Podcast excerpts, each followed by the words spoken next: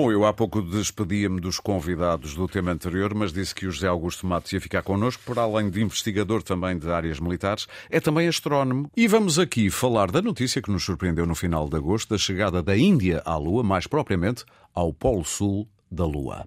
Foi a primeira potência espacial a fazê-lo, é já a quarta do pequeno grupo restrito das potências no espaço. Por que é que a Índia, Zé Augusto, quis ir à Lua?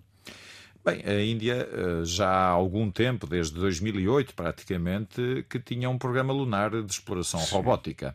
E, portanto, esta missão que nós uh, tivemos a oportunidade de seguir agora no final de agosto foi já a terceira missão deles.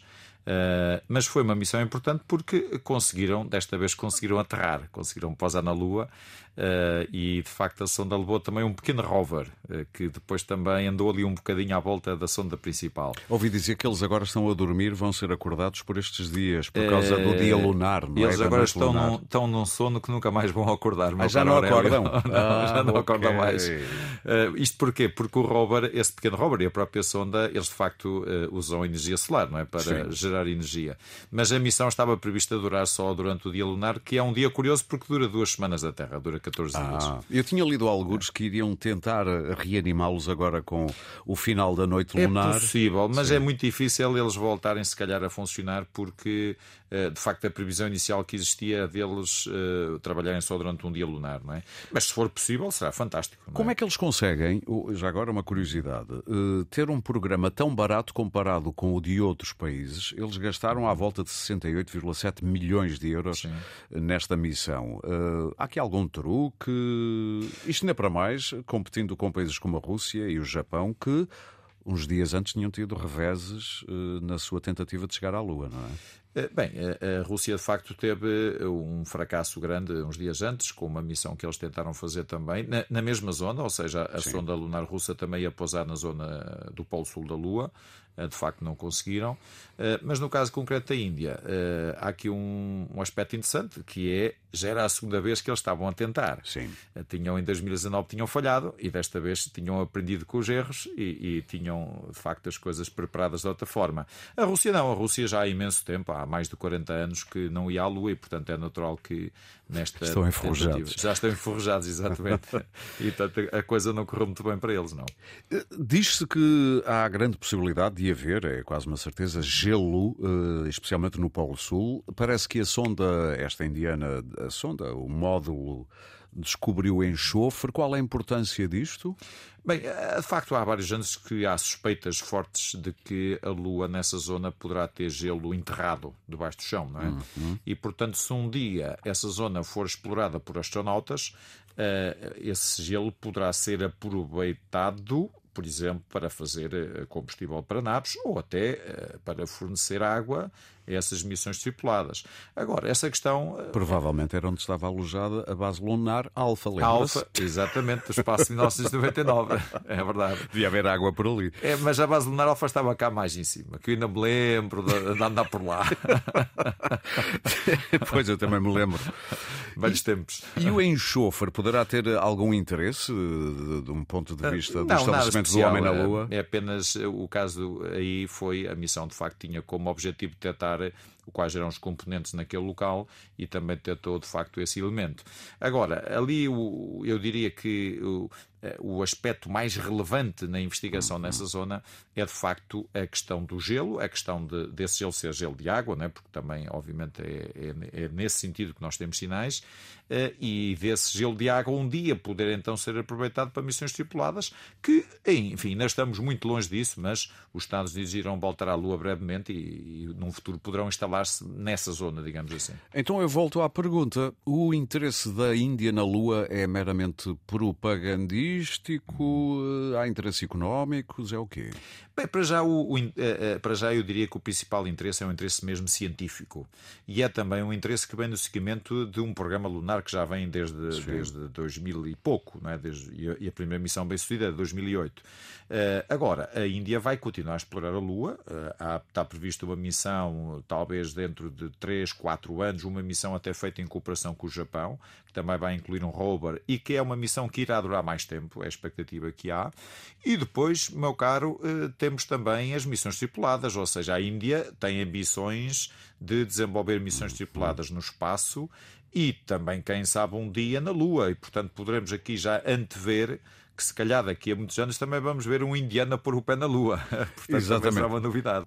José Augusto, como é que é? Quem chega à Lua planta lá uma bandeira e diz agora isto aqui é nosso, ou há tratados sobre isso, ou não há nada? Eh, para já ainda não há nada. De facto, no passado isso aconteceu dessa forma. Ou seja, os norte-americanos, eh, aos seis locais onde foram, chegaram, puseram a bandeira e vieram embora. E a bandeira está lá ainda no mesmo sítio. Uh, no futuro é, é, possível que, à medida que a exploração lunar agora vai ser desenvolvida nos próximos anos, que seja, uh, seja necessário mesmo regulamentar essas questões. Porque nós vamos ter missões tripuladas uh, norte-americanas, até com astronautas europeus eventualmente e de outros países, mas depois a China também irá à Lua na próxima década e quem sabe um dia daqui a 20 ou 30 anos poderá ir a Índia também à Lua. Uhum. E portanto nessa altura poderá haver de facto necessidade de haver uma regulamentação sobre essas uh, questões, mas para já, enfim, isso ainda não se coloca e, e portanto a Lua é espaçosa, dá para toda a gente. Exatamente. Depara-se muitas vezes com este argumento, tanto da pobreza na Terra, especialmente na Índia, já que estamos a falar da Índia, e tanto dinheiro gasto nestas coisas. Como é que responde normalmente a essa crítica que se começa a ouvir outra vez aí em certos meios? É verdade, essa crítica uh, tem aparecido, uh, mas também convém referir o seguinte: a exploração do espaço é algo que a humanidade já faz há décadas e décadas, desde o final dos anos 50, começo dos anos 60, com missões tripuladas eh, a partir de 61. E de facto fomos à Lua há mais de 50 anos também. Um dia poderemos ir a Marte, e isso faz parte, eu diria, de um empreendimento de exploração humano, ou seja, tal e qual como nas descobertas uh, várias potências europeias, entre as quais Portugal, se aventuraram pelos mares e foram à descoberta. Neste caso, nós também estamos a explorar novos uhum. territórios. Uh, e, portanto, isso faz parte desta motivação, desta vontade humana de ir cada vez mais longe. E, portanto, eu diria que o contexto é esse. É claro que o dinheiro que é gasto na exploração espacial, se fosse gasto noutras áreas, poderia contribuir para outras áreas, mas isso é, como eu costumo dizer, uma discussão muito antiga, Sim. porque também podemos dizer que o dinheiro, por exemplo, que é gasto uh, em defesa ou que é gasto na guerra, também se fosse para outros setores dava muito mais proveito, é? E, portanto, eu diria que desse ponto de vista tem que haver um bocadinho de tudo, não é? E aqui é uma... É e os avanços um... científicos até podem, mais tarde, reverter num melhor combate à pobreza, nunca sabe. Sim, é? É, é? um facto, e, e, de facto a exploração espacial motiva muito o desenvolvimento uhum. tecnológico, portanto, estamos a falar de um empreendimento que é um empreendimento pacífico. Nós não estamos a falar né, de colocar, por exemplo, enfim, armas no espaço, nem nada disso. Estamos a Sim. falar de facto de um empreendimento que é pacífico e que tem a ver com esta motivação humana de ir cada vez mais longe, conhecer novos sítios, novos locais e novas fronteiras. É? É, no fundo, somos é, curiosos por somos natureza. curiosos por natureza. Já alguns para terminar, ainda lhe aparece muita gente a dizer: está bem, os americanos foram à Lua, hum.